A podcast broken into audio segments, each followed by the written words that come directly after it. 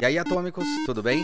Quando a gente vai começar a fazer um trabalho, quando algum cliente solicita um trabalho de um designer, independente se é design de produto, design gráfico, design digital, design de experiência, não importa, quando ele contrata, ele tem algumas expectativas que estão na cabeça deles, assim como o designer também tem algumas expectativas. Existe algum momento que essas expectativas elas passam um pouco do limite. Até onde o designer vai? E até onde o cliente tem que esperar que o designer vá. E também tem a ver com o pedido que esse cliente fez. Então hoje vamos tentar entender um pouco mais o que, que é o projeto de um designer quando você contrata um designer ou designer quando você vai fazer um serviço, qual que é o seu projeto, até que ponto você vai, beleza?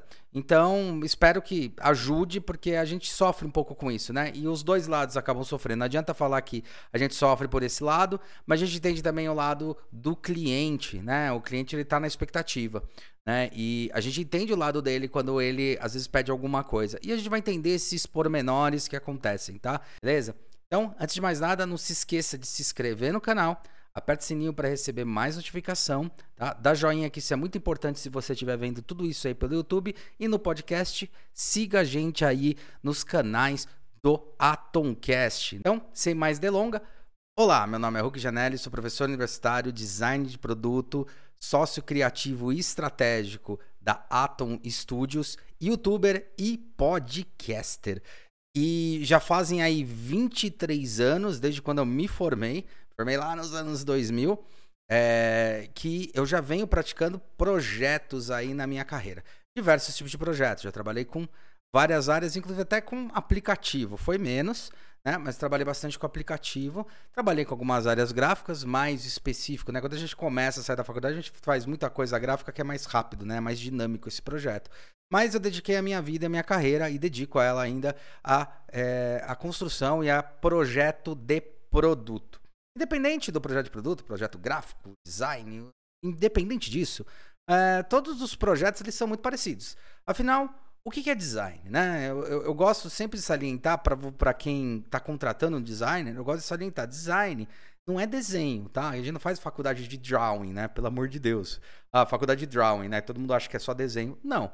Design é projeto, tá? A, a tradução dele, a designação dele é projeto. Ou em algumas línguas você pode até puxar para designare. Mas, de certa forma, então o que é projeto? Projeto é, é, como você, tipo, projetar algo para frente. Então, estou pensando em algo agora, já pensando como ele vai ser lá na frente.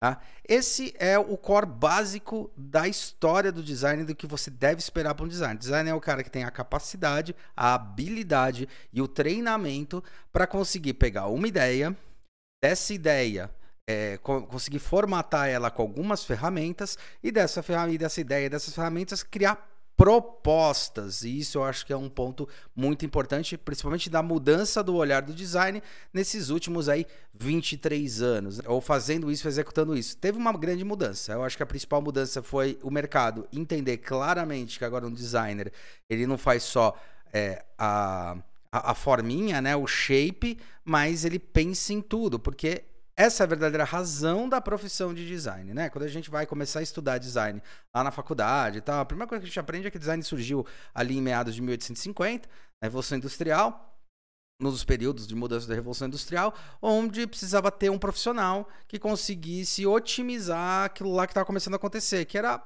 a Revolução Industrial, que era a construção de, de, de produtos né, é, numa linha produtiva. Então, quem que pode organizar isso? Quem que pode é, pensar isso de uma maneira muito mais lógica, muito mais prática? Aí surge o design, que a gente conhece como desenhista industrial. Né? No Brasil veio esse nome muito, muito ruim, né? É um nome péssimo, é um nome péssimo.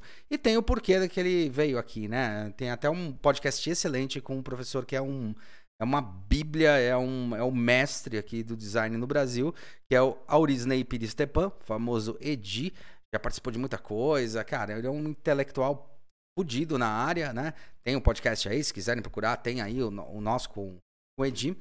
E é, ele comenta, né? Quando entrou no Brasil, ali no meados dos 70, a questão é que entrou meio para fomentar essa indústria, a, a questão da indústria no Brasil. Né? A questão de locais industrializados no Brasil. Aí a gente fala aí do ABC, fala de alguns lugares que são industrializados. Então ele veio com essa carga aí meio tipo, ah, o design é para ajudar nisso daí. E a gente acabou levando essa história até a virada do milênio, que foi quando se descobriu o que era design, começou a se entender que algumas empresas cresceram demais usando o pensamento do design, a lógica do design. Né? E foi o que todo mundo conhece aí como Design Thinking, que o Tim Brown lá escreveu o livro, mas é um termo muito antigo, antigo pra caramba, e nada mais é o Design Thinking do que a forma que o design pensa um projeto. Tá? Existem formas diferentes de você pensar um projeto. Cada, cada profissão vai criar a sua habilidade de pensar um projeto. Tá? E quando a gente fala projeto, vamos imaginar de uma maneira mais ampla. Um projeto não é aquilo lá, é um produto, é uma coisa. É algo que é um projeto, algo que eu estou esperando fazer para frente. Tanto que uma das primeiros exemplos assim que a gente tem na faculdade, quando eu fiz faculdade, às vezes eu dou esse exemplo, mas um dos primeiros exemplos é qual o projeto que você faz para poder viajar. Né? Então, ah, projetar para viajar é, ah, eu tenho que marcar passagem, eu tenho que ver que dia que vai, eu tenho que arrumar as malas. Tenho... Então você vai escalonando e vai entendendo até o momento em que você vai é, é viajar. Então isso é um projeto, tá? Só para ter uma ideia disso. O que, que entra mais dentro quando a gente fala sobre pensamento de design? O design ele é um tipo de profissão que é uma profissão que tem uma habilidade, treina uma habilidade, tá? Que é a habilidade da alteridade e da empatia, tá? Alteridade é eu realmente me colocar no lugar do outro. Empatia é eu entender o outro, tá? Então, é claro que muitas vezes a gente fala de empatia, que a pessoa vai pegar um ônibus para viver um dia, para entender como a pessoa vive um dia. Aquilo lá a gente está praticando alteridade, Tá? A gente acaba chamando de empatia, mas não. Ali a gente está praticando alteridade, passando um dia pegando ônibus, vendo, porque eu estou estudando pessoas que pegam ônibus e como eu posso melhorar aquele serviço. Beleza? Quando eu ouço alguém e entendo o lugar dele, que é uma entrevista, é, quando eu estou entrevistando o público, entendendo isso, aí eu estou praticando a empatia. Ou seja, eu não estou querendo discutir alguma coisa chegar numa discussão. Eu estou querendo entender o ponto de vista daquela pessoa. Beleza? Isso colocado, a gente já coloca o centro principal do que é design. No fundo, no fundo, o design ele é a pessoa, é, é a profissão que treina muito a habilidade de entender o mercado para quem ele está desenhando. O mercado, a pessoa e assim por diante. Tanto que eu tenho uma brincadeira que eu faço que o mais importante não é meu cliente, é o cliente do meu cliente, tá? E explico para quem é cliente aí, eu explico por que isso acontece. Porque, de fato, quando a gente vai fazer consultoria tal, a gente percebe uma coisa muito clara. Se em qualquer empresa, imagina que você vende um produto, você vende um produto ou um serviço, não importa. Ou uma vez quando eu fui fazer uma consultoria para uma empresa que fazia asfalto, tá? Ela falava: "Não, mas o importante é a licitação lá do governo que eu tenho, tal, não sei o que lá, para poder fazer o asfalto". Você fala: "Então, mas se você ganha uma licitação e daí é 25 anos, 20 anos de licitação, isso daí não tem problema nenhum, né? É... A questão é, quem vai reclamar se a estrada está quebrada? Se a estrada está ruim? Você acha que realmente é o governo que fez a licitação ou são as pessoas que estão passando que vão acabar criticando, vai esbarrar no governo, que é teoricamente teu cliente direto, né? E depois vai chegar para você e falar: olha, ou você melhora, ou a gente faz uma outra licitação com outra empresa ou chama outra empresa. Entenderam? Então, no fundo, no fundo, todos os produtos, todos os serviços, tudo tangencia alguma coisa e alguém que é mais importante, que é aquela pessoa final que vai utilizar do seu produto. Não necessariamente, eu gosto muito dessa, dessa ideia, né? Ele é um cliente, ele vai comprar diretamente, mas às vezes ele está envolvido indiretamente com isso, observando e assim por diante tá? Tendo uma experiência, entendendo que é, o seu produto ajuda naquilo, né? É, um exemplo bom é quando você tem patrocínio de, de sei lá, eventos. É um exemplo mais simples, tá? Para mostrar essa, é, essa coisa que não é o consumo direto, mas é entender que aquela empresa faz alguma coisa. Então, quando você tem, vai numa exposição e tem o patrocínio de uma empresa, é, a pessoa fala, nossa, essa empresa patrocina, que legal. Então, ela começa a gerar mais confiança até para absorver os produtos ali futuros, tá? Então, nisso, a gente consegue entender que design, quando a gente faz design ou projeto, a gente está entendendo projetar algo para alguém usar. Para alguém entrar em contato. Uma pessoa, um animal, não importa. Tá? Mas é alguém que vai entrar em contato com os nossos produtos e os serviços. Portanto, o grande truque, se eu fosse dizer se tem, qual é a grande diferença do trabalho do design, é entender para que público estou desenhando E não só entender ele como um público e definir uma coisa que já vem caindo por terra, não faz sentido nenhum você definir seu público por classe A, classe B, classe C classe D. Tá? Isso aí só mostra talvez um poder de compra, mas não é nem poder de compra, tá? É, é um termo até errado falar, até vou me corrigir aqui. Não é o poder de compra. Tem, é, você entende é, basicamente qual é a faixa que ele tá. Porque poder de compra, as pessoas podem ter o poder de compra. A questão é que às vezes algum, algumas se dividem, algumas guardam dinheiro para comprar coisas maiores. Então, eu dou o exemplo do iPhone, né? Qual é o último iPhone que tá agora? 14? 13, 14? Pô, é, quais pessoas? Um iPhone tá aí, seus 12 pau, 15, né? 15 mil, 12 mil, 15 mil. É, quantas pessoas da classe A, classe B, classe C tem o iPhone 14? Você vai começar a descobrir que tem muita gente. Então tem pessoas que guardam. Então o poder de compra, todos têm. Entendeu? É, é, essa é uma lógica muito legal. Isso que o cliente tem que começar a entender, né? O poder de compra as pessoas têm. Quais são as decisões de compra? Pô, se o produto presta, se o produto realmente faz sentido para mim. Isso que é importante, tá? E aí entra justamente essa questão, né? Então já aconteceu de clientes falarem: "Não, mas meu público ele ele, ah, é da classe C, não vamos fazer alguma coisa". Como não? Né? Você está entregando até que ponto eu posso chegar no limite entre produção e entre o que preciso entregar e chegar num produto de qualidade, tá? Acho que esse é o ponto é. E aí a gente entra nas expectativas de cada uma das pontas, tá? É, tirando o cliente ali como final, porque é onde a gente quer atingir, mas vamos pensar sobre é, o contratante e o contratado. Ou seja, a empresa que nos contrata, o que, que ela espera, e a, a gente, quando vai entregar, o que, que a gente pode ofertar e até onde a gente vai. É, só para fazer um fechamento aí final, da onde vem esse design mais holístico, mais transdisciplinar, né, que a gente tem, que trabalha com vários setores. Obviamente, não posso deixar de citar aqui a famosa, pra gente, famosa e até incansavelmente falada Bauhaus, Escola de Bauhaus, tá? Que ela foi fundamental para estabelecer de uma vez por todas o que viria a ser o design quanto a esse pensamento. Beleza? Usando vários tipos de é, é, métodos e matérias e áreas específicas para desenvolver ainda mais. Ou seja, é uma profissão que tenta e que flerta com várias outras profissões. Sim, flertamos, fler, nossa, flertamos é bom, né? Flertamos muito com é, o marketing, que parece que é o mais direto, porque afinal a gente está falando com pessoas e o marketing também está falando, com, uh, com approaches muito parecidos do neuromarketing, neurobranding e assim por diante, mas flertamos também com a engenharia, quando a gente quer entender como as coisas funcionam e precisa entender para que aquilo execute, com a administração para entender como é que é o fluxo, com é, o pessoal é, de máquinas para entender e assim por diante. É por esse motivo que eu sou ali do, do, do, pessoal que acredito que sim, um designer pode fazer desde uma agulha até um foguete. A questão é, quando você vai fazer a agulha, qual o tamanho da complexidade de estudos que tem em volta? Quando você vai fazer, o foguete, qual o tamanho da complexidade de estudos que tem em volta daquilo? tá? Isso é muito importante, beleza?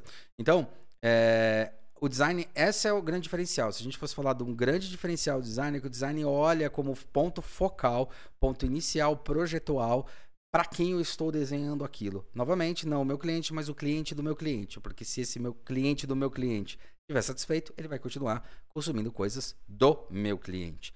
Tá? E aí vai aumentar lucro, oferta e assim por diante.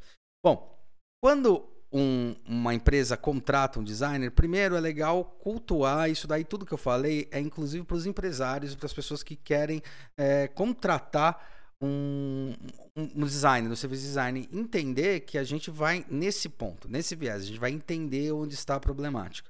A gente vai tentar entender isso. Essa é a nossa função. A parte da criatividade, que é uma coisa que muita gente fala, ah, criatividade, pô, é, não, pô, eu também queria ser criativo, né? Não consigo. São vocês que conseguem, é o designer e tal. Tem um negócio que eu falo muito que é assim, o pessoal acha que criatividade no design é o cara ir lá, fumar um beck, não tô falando para fumar, tá? Pelo amor de Deus, fumar um beck e ter uma ideia.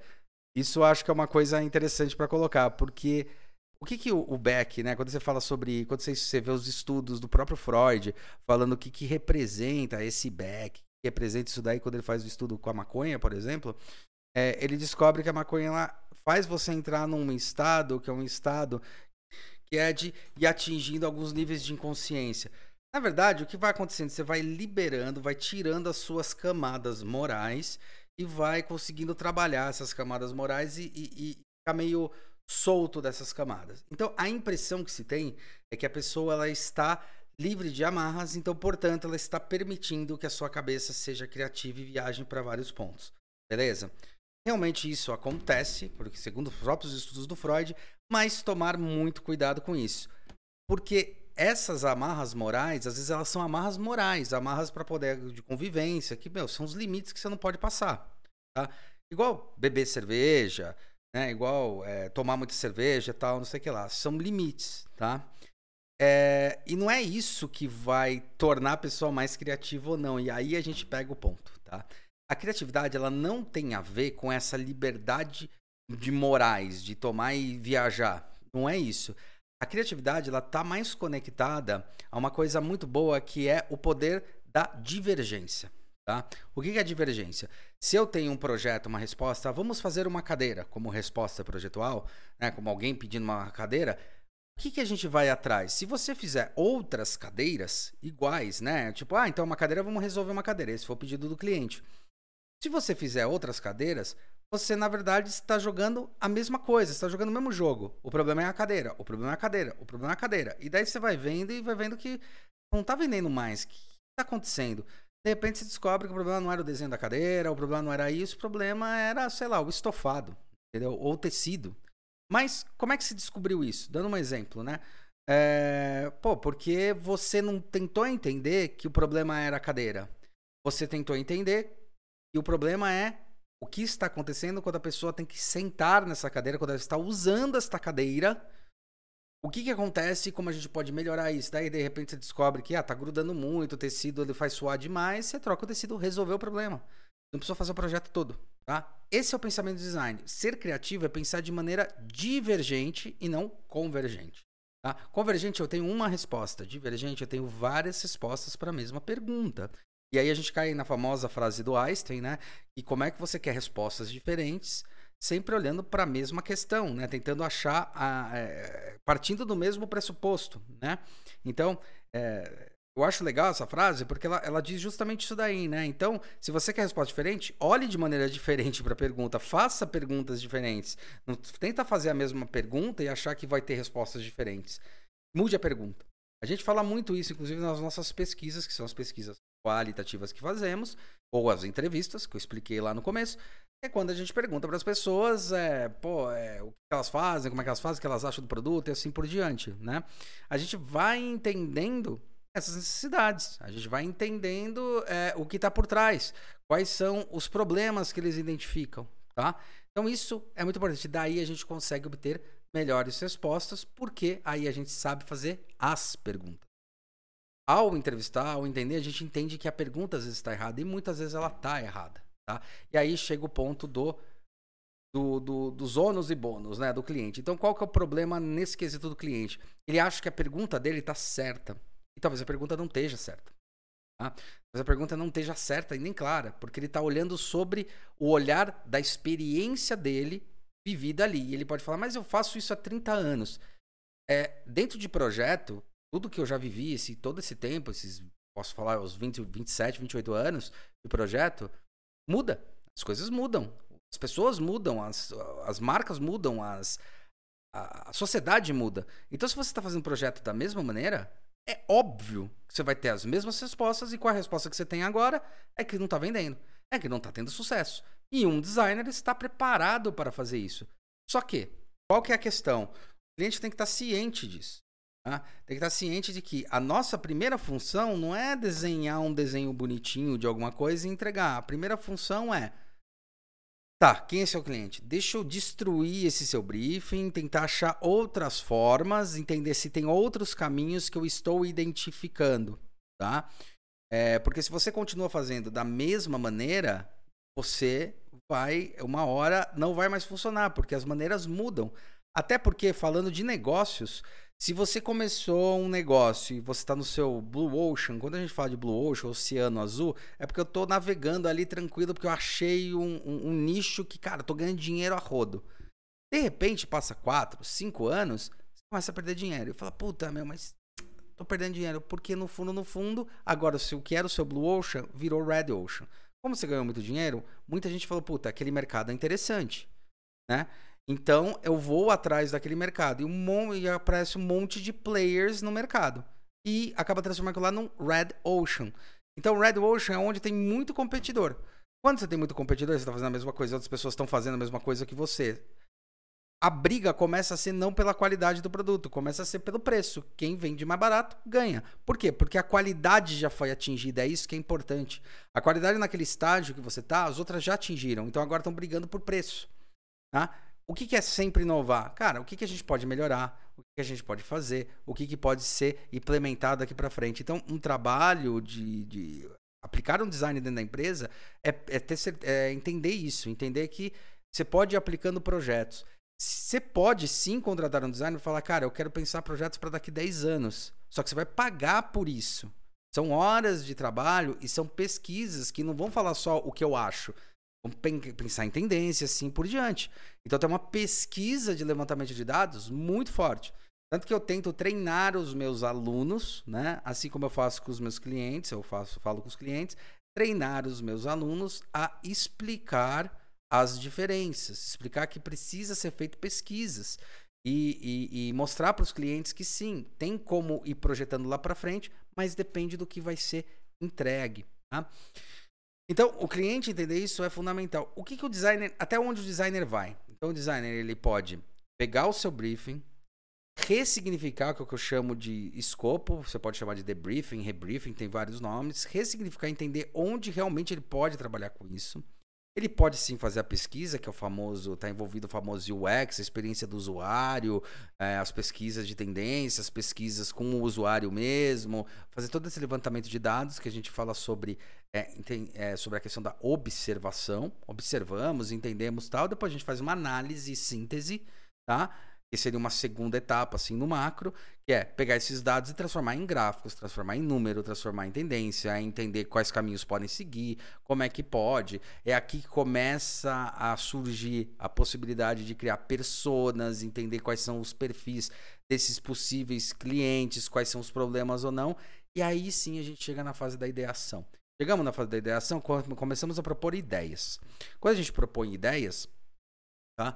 É, a gente propõe propostas. E lembrando, as propostas estão alinhadas com a expectativa da empresa, ou seja, o que, a empresa vende, que ela é, missão, visão e valor dela, expectativa dos clientes que a gente analisou, dos consumidores, vamos chamar assim que a gente analisou, e aí sim a gente tem as ideias, a gente faz propostas. Então uma proposta não é simplesmente um desenho. Se o designer sai desenhando um desenho no papel para você e ele é muito novo na profissão, é pouco provável que esse desenho seja o final, tá? Por quê? Porque ele não estudou, ele foi pelo um achismo. Designer não trabalha com achismo diretamente. Ele pode criar hipóteses e depois você testa as hipóteses e vê o que funciona e o que não funciona. Ou melhor, para que lado eu vou. Quando você pega um designer mais, mais velho, né, um mais sênior, tipo, que, que, nem no meu tempo de carreira, 23 anos aí oficialmente de carreira, cara, tem alguns projetos que eu já fiz e vários projetos que eu já fiz que eu já sei mais ou menos qual vai ser a resposta. Então eu posso gerar uma hipótese em forma de desenho. Então, um desenho, às vezes, que eu gero hoje, é um desenho que eu falo: olha, a gente pode ir por esse caminho. Esse caminho é interessante. Quando eu faço esse desenho, é aquele primeiro desenho, aquele primeiro rascunho que às vezes está na frente do cliente que você pode fazer. Pode ir por esse caminho, mas vamos estudar, analisar e identificar para ver se é isso. Fez o desenho? É, aí é, vai do designer. O que eu costumo falar para os designers e eu quero que os, os clientes tenham que os clientes que estão ouvindo entendam muito claramente. Não é para pedir 500 propostas para um designer. Não existe isso. Você pede 500 propostas para o fornecedor de um mesmo produto, você não pode, não é para pedir 500 propostas, né? É a mesma coisa, vou comprar um carro. Você está pedindo mais ou menos assim, vou comprar um carro. Né? Aí o cara te apresenta lá. É... Ah, eu vou levar os três e pago por um. Tipo, é mais ou menos isso que às vezes se pede. Entendeu? Não, você apresentou os três carros, você vai levar um deles. Aí sim a gente ir para a segunda etapa, para a próxima etapa, que é o quê? Pegar tudo aquilo que está naquele desenho, naquele projeto, tá? No nosso caso, design de produto. Aquele projeto, a gente apresenta duas ou três propostas, às vezes uma proposta, tá? Muito certeira. Afinal, o designer é especialista nisso, ele analisou, ele identificou, ele observou, ele entendeu por que está desenhando aquilo, tá? E no produto ainda pega mais coisas ainda, né? Que é não só entender o porquê está desenhando aquilo, mas entender como pode produzir para aquele cliente aquilo, tá? Por que eu falo que o produto pega mais ainda? Porque é, dependendo do projeto, tem projeto que você vai ter que fazer injeção, tem projeto que vai fazer sopro, tem projeto que vai fazer chapa, tem projeto, tem vários tipos de projeto com tipos de material. E às vezes a limitação está no próprio cliente. Né? Que ele, ó, eu tenho isso como chão de fábrica. Então você trabalha com esta limitação no momento que você está desenvolvendo o projeto. Beleza? Essa parte de desenho, então eu entreguei. A partir desse momento, se demora muito mais, é mais normal em projeto de produto, se demorar mais até chegar no produto físico final. Tá? Pode demorar o dobro, o triplo, até o quádruplo do, do, tempo. Vamos dizer que eu fiz o projeto, desenhei, analisei em três meses eu entreguei tudo, tá zeradinho ali o projeto, bonitinho, tá? Mas já fiz a pesquisa, já fiz tudo. Isso é um projeto longo. Tá? Eu já fiz a pesquisa, fiz o levantamento, analisei os dados, pensei em propostas, apresentei a proposta, finalizei ela de uma maneira bonitinha e falei, agora a gente vai partir para a próxima etapa, que é o quê? Testes.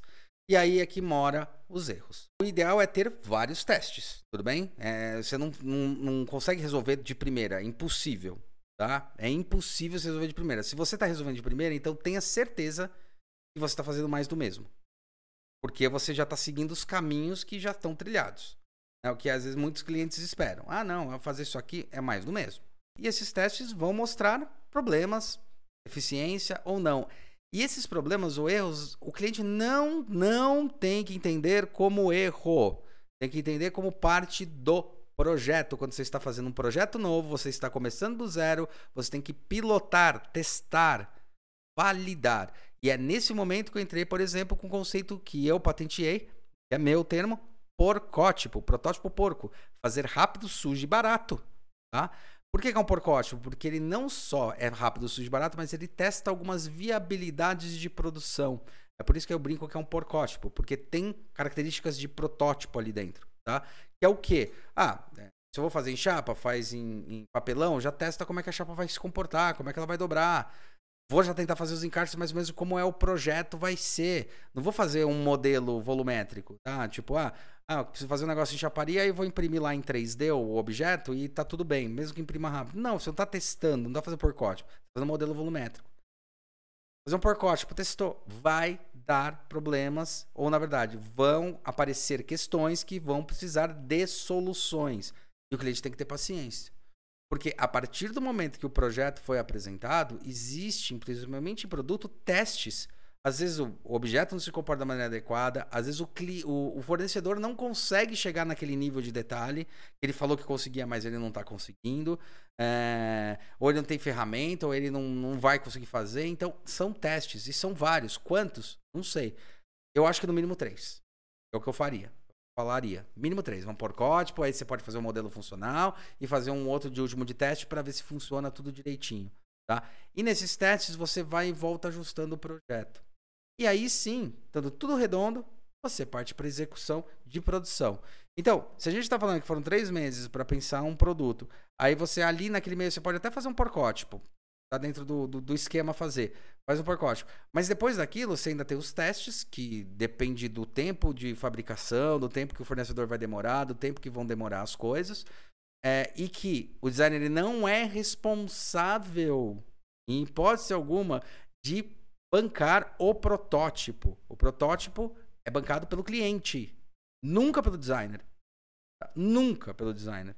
Se ele está fazendo o um projeto e se assim, ele só é bancado pelo designer se no contrato ele fala, eu estou bancando, mas ele está cobrando por aquele modelo que ele já está prevendo. Tá? Eu costumo deixar isso para depois. Por quê? Porque eu não sei para que lado vai o projeto. Então, como é que eu posso prever como vai ser o protótipo especificamente ali no começo? Então, eu deixo claro e os clientes têm que entender: o protótipo é bancado pelo cliente, tá? Não é bancado pelo designer. Só que o designer é responsável por olhar o protótipo, validar e entender se aquilo é possível ou não, se o que foi feito está funcionando ou não.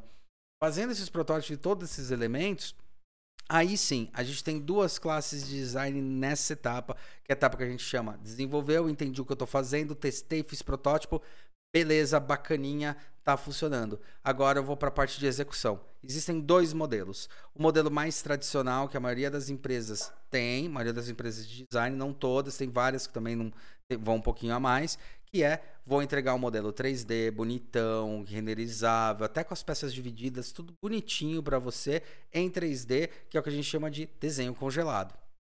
Beleza, tá ali, pronto. Desse desenho congelado, o ideal é pegar esse desenho, pegar esse projeto que muitas vezes já está em 3D, já na medida, na escala, tudo direitinho, tá?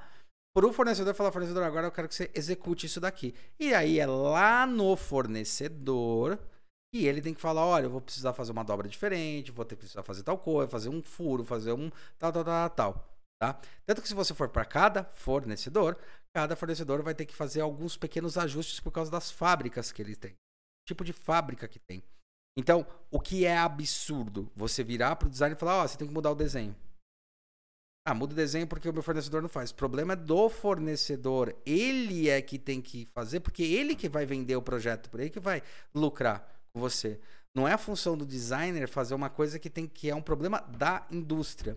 Até porque um bom designer, ele vai chegar em soluções que dá para ser produzido sim. E quando a gente fala de mudanças, são pequenas mudanças, não são mudanças drásticas.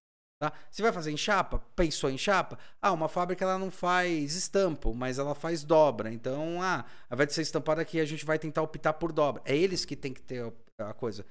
Entendeu? Esse é um problema gravíssimo. Porque o cliente acha, o forne... primeiro fornecedor acha. Isso acontece todo o tempo, tá? Para quem é designer de produto. O fornecedor acha que é o, o, o designer que tem que fazer. E o cliente fica, não, mas não é o designer, eu paguei o projeto. Não, o projeto está pronto. Ele está finalizado. Agora é o fornecedor. Não deu para fazer naquele fornecedor? Então, ou ele que se vire para fazer, porque ele vai vender posteriormente, ele que vai lucrar posteriormente com aquilo, ou procura um outro fornecedor que tem habilidade para fazer. Tá?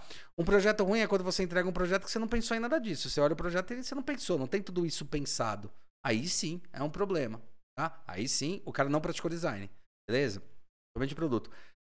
E tem alguns designers, como é o caso da Atom Studios, é o meu caso no, no, nesse quesito, e alguns escritórios de design aqui no Brasil também, em mundo, que faz até o detalhamento. Que muitas vezes tem engenheiros dentro da casa para fazer detalhamento, Tá? Ou seja, vai além, se preocupa em ir além, realmente pensar onde vai estar o furo, onde vai estar a dobra, em tentar falar qual é o seu fornecedor. É esse? Vamos alinhar para deixar mais eficiente possível esse projeto. Mas é o detalhamento mesmo, é onde vai estar a furação, a dobra, vai ter o raso, vai ter são detalhes internos de como vai ser fixado, até definir o parafuso. Mas congelou, tá pronto o projeto. Se tem que ter mudança. Só que esses projetos são interessantes, por exemplo, o projeto que eu entrego com o detalhamento. Eles são interessantes porque eles estão 10 passos à frente do projeto que estava desenvol... na fase de desenvolvimento. Porque eu já defini tamanho de chapa, já defini dobra, já defini corte, já estou entregando, inclusive, um projeto executivo. Então, se o cara quiser executar exatamente o que eu estou entregando, é só executar. Mas se ele não conseguir, é o fornecedor que tem que fazer as alterações. Tá? Isso é muito importante. Se você vai retornando esse, esse desenho para o design, design pode aceitar? Pode, mas desde que cobre para isso, porque afinal o projeto dele já está pronto. Né? Não pode se culpar pela incompetência ou pela falta de destreza, às vezes, do cliente, do cliente não, desculpa, do, do fornecedor, é, por um projeto. Tá? É, é, errado. Então, esse é o limite. Tá? O limite está em, primeiro, o cliente entender que quando ele contratou design, design manja do que está fazendo. E o designer sabe o seguinte: se você produz mouse, exemplo, um outro exemplo, não ficar sair da cadeira, tal, você produz mouse. Cara, há 20 anos, é óbvio que você entende o que é o mouse. É claro que você entende. Só que daí você cai numa coisa que é por isso que o designer tá lá, você cai no engessamento. Ah, não, a melhor forma mais eficiente de fazer é essa daqui. Vamos fazer assim, mas como é que você quer melhorar, vender melhor se você continua fazendo da mesma forma? Para isso que você chama um designer. O designer vai fazer o quê? Vai entender. Não, entende, não tenta entender o seu cliente, ele tenta entender você também, como cliente. O que, que você precisa, quais são suas limitações, e a gente vai anotando tudo isso como se fossem drives de projeto. Fossem limitações de projeto. Meu, ele usa essa máquina, ele faz isso, ele tem componentes eletrônicos, que eu carinhosamente chamo de black box, tudo aquilo que vai dentro dos objetos que a gente monta, né? Tipo, um mouse tem um componente eletrônico, então entende esse black box que tem, as limitações e começa a desenhar com o olhar cliente precisa e com o olhar que o cliente do meu cliente ele está pedindo para melhorias e pratica essas duas coisas juntas para conectar. Esse é o papel do design. Ele já pensa tudo isso. Tá? Então, nosso papel é saber ouvir. Antes de mais nada, um designer ele é tipo um psicólogo. E ouve muito, muito, muito. Cliente, cliente do meu cliente, fornecedor, ouve todo mundo. Tá? Ele ouve tanto que tem momentos no design que você. Você que é cliente, que contrata o designer que pensa assim, nossa, você tá ganhando muito, você não tem ideia. E aí o cara fala, não, tudo bem, tudo bem, deixa eu, eu vou fazer esse ajuste. A gente fala, não, deixa eu fazer esse ajuste, eu entendi o problemática, a problemática ali, eu faço esse ajuste até pra já dar um tap e melhoro. Mas não era para fazer. Não era. Oficialmente não era, porque o projeto já está pronto. Se tem uma incapacidade de um fornecedor, ou uma incapacidade de alguma coisa, a gente tem dois pontos. Né? Eu tô falando quando o projeto é bem feito. Quando o projeto é mal feito, é óbvio. E não, você vai olhar, não vai, vai ver que o projeto nem dá para ser executado. Tá? E eu acho que esses são os pontos. Quais são é, os problemas do design? Que o design, o design ele é muito sonhador. No bom sentido, não é sonhador que é sonhador que não é pé no chão. Pelo contrário, ele é bem pé no chão. O design é técnico, entende. Mas ele é sonhador no seguinte, cara, você pode ir além. Saber que esse projeto você pode fazer isso, depois empilhar isso, depois fazer isso, isso, isso, isso e conseguir bastante coisa. Então, a gente enxerga além daquilo que a gente está fazendo. Quando eu vejo um mouse, eu enxergo coisas. Pô, a pessoa vai jogar, ela vai interagir. Nossa, se o mouse tiver tal coisa, isso aí vai ajudar. Porque a gente enxerga além. A gente não é sonhador de sonhar alguma coisa impossível. É sonhador de entender. A gente, vamos dizer que a gente projeta muito à frente. Tá? Então acontece, fora ser extremamente criativo é, a profissão de design ela é, é cultuada, ela é treinada para absorver tudo, para conseguir absorver as coisas. Não, não dizer não para as coisas, tá? Porque às vezes é num, num, num, sei lá, resolução de um problema que eu tenho, sei lá, no computador eu vi que a resolução tá lá na cortina. Tá num sistema que eu vi que usa na cortina. Fala, pô, aquilo lá resolve, sabe? É, a gente tem esse olhar, porque a gente olha cenários análogos. E cenários até diferentes, mas tentando entender a solução e não o objeto. Então a gente olha para um sistema não como, ah, o sistema é assim. A gente olha e fala, meu, olha como esse sistema trabalha, ele já faz isso com a peça. Pô, se a gente usar o mesmo sistema para esse computador, vai resolver a abertura. Tá? Então, isso são coisas que são importantes. É, o cliente entendendo isso, é, ele entende esses quesitos. E daí a gente cai num outro ponto, né? É, que é, eu acho que o último grande ponto. O projeto entregue, quando você recebeu o projeto e viu que ele está entregue, cara, dali para frente depende de você. Depende do cliente. E o cliente, ele tem que ter dentro da equipe dele pessoas hábeis para trabalharem com o projeto, serem gestoras de projeto dentro das suas empresas. Tá? O que, que são gestoras de projeto? Não é a pessoa que vai cobrar o dia que vai entregar, é a pessoa que vai conseguir falar, meu, entendi o que é esse projeto, entendi o que eu tenho na minha mão, inclusive até para cobrar do design o que tem na mão. E agora, se o fornecedor não vai conseguir fazer, ele é que tem que fazer. Ele é que tem que resolver. Né? Porque afinal o projeto está pronto. Então talvez ele não seja o fornecedor. Né? Eu falo muito isso para produto. Né? É para gráfica, é muito fácil, né? Quando a gente fala de gráfica, eu tô falando gráfico, pensei num papel muito louco, muito maluco para usar e vou lá na gráfica, puta, não tem esse papel. Mas, pô, mas você não consegue não, é muito caro. Putz, e agora? Aí você tem duas opções. Acha a gráfica que tem, certo? O papel que você quer. Ou você fala, tá, quais são as opções que você tem? Me dá as opções, tá? Então é nesse quesito dentro do trabalho do cliente, então é ele entender isso do design. Só que o design ele é generoso como profissão. Então ele é um cara que está disposto realmente a resolver e a tentar chegar na melhor solução possível, tá? Quando você pega um design desse tipo, pô, agradeça. Só que aí é, o cliente ele também tem que entender o limite dele. O limite, cara, ele já te entregou. Daqui para frente, tudo que ele fizer vai estar tá se ele quiser, ele vai estar ajudando. Se ele não quiser, ele já ajudou, ele já foi, já cumpriu a função dele, tá? E aí a gente volta depois para um projeto de produto, por exemplo, executa o molde, faz e a gente volta, faz parte do pacote, obviamente. A gente voltar e falar, deixa eu verificar como está o produto, deixa eu verificar se na fábrica está funcionando, deixa eu entender se está funcionando, tem algum ajuste ou não, como é que tá. A gente acompanha essa finalização, E às vezes, dependendo do projeto, tipo, projeto de injeção de alguma peça que você tá peça mais complexa. Cara, um molde pode demorar 60 dias, 90 dias, 120 dias para ficar pronto. O molde, a cavidade do molde. Então, olha só que maluquice. Às vezes quer acelerar o design, o trabalho do design, que é um trabalho super delicado e que ele está entendendo essas demandas, e daí na produção entende que não, a ferramenta vai demorar isso, tá? Então isso é uma coisa é, muito, muito importante para se entender. Em resumo, de tudo isso que eu acho que é muito, muito legal a gente colocar, é que sim, tem ônus e bônus para cada lado. É, o designer, ele sabe o que faz, quando é um designer bom, ele sabe o que faz, ele faz a pesquisa, faz a análise, entende o projeto. Esse é o trabalho de design, tá? Quando você está pedindo para ele fazer a casquinha, tem um termo para isso. Eu esqueci até de dizer, chama facelift. Eu vou fazer o facelift. Aí, se você pede para um designer fazer o facelift, o trabalho dele é fazer o facelift. O que é o facelift? Essa casquinha que todo mundo acha que design faz. Essa casquinha. Tem um nome, facelift. Se ele é contratado para fazer facelift, ele é contratado para fazer facelift. Isso quer dizer o quê? Ele vai deixar uma forma linda e maravilhosa. Ele pode até modelar no 3D. Mas você fala, não, mas e executar aqui, botar os componentes? Não, você não contratou esse serviço. Por isso é que, de repente, você pode estar pagando mais barato do que o outro que você olhou e falou, ah, mas ele cobrou o triplo do preço, esse aqui cobrou é, um terço. Porque você pediu facelift. E ele entregou facelift. E se você perguntar para o outro designer, provavelmente o preço ia ser a mesma coisa. Tá? que é facelift. Ou seja, ah, eu quero facelift do mouse. O que eu faço com facelift? Desenho o mouse, desenho uma forma bonita, linda, maravilhosa, espetacular, pirando, tal, não sei o que lá.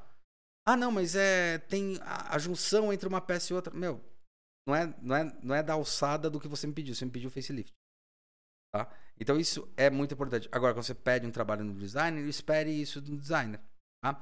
Ele vai te ajudar, ele vai te apoiar em monte de fatores para a área do cliente, o cliente entender isso, entender que também o trabalho do design ele é constante num projeto, tá? Então, é, raramente ele vai querer um bom designer, ele raramente vai querer literalmente botar na bunda do outro o problema.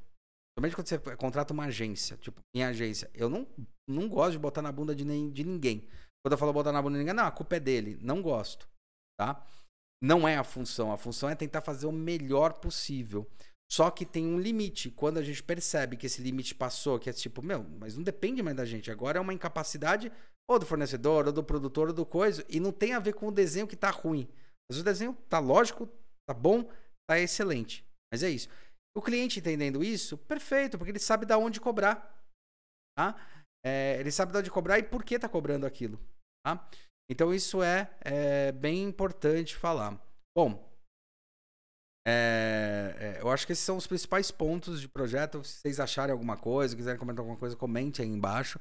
Não se esqueça, para quem estiver ouvindo no YouTube, se inscreve no canal, dá joinha que isso é muito importante pra gente, tá? Aperte o sininho para receber mais notificações. Se vocês quiserem saber mais sobre esses conceitos de design, essas coisas, cara, manda aí um link. E esse aqui foi um podcast, novamente, daquela série de podcasts que estamos fazendo, que são podcasts falando sobre o conceito do design, teorias que tem por dentro de projeto. Agora a gente tá falando de projeto, tá? Eu falo bastante design porque é a minha linha de raciocínio, mas a gente tá falando de projeto. Beleza? Então é isso aí.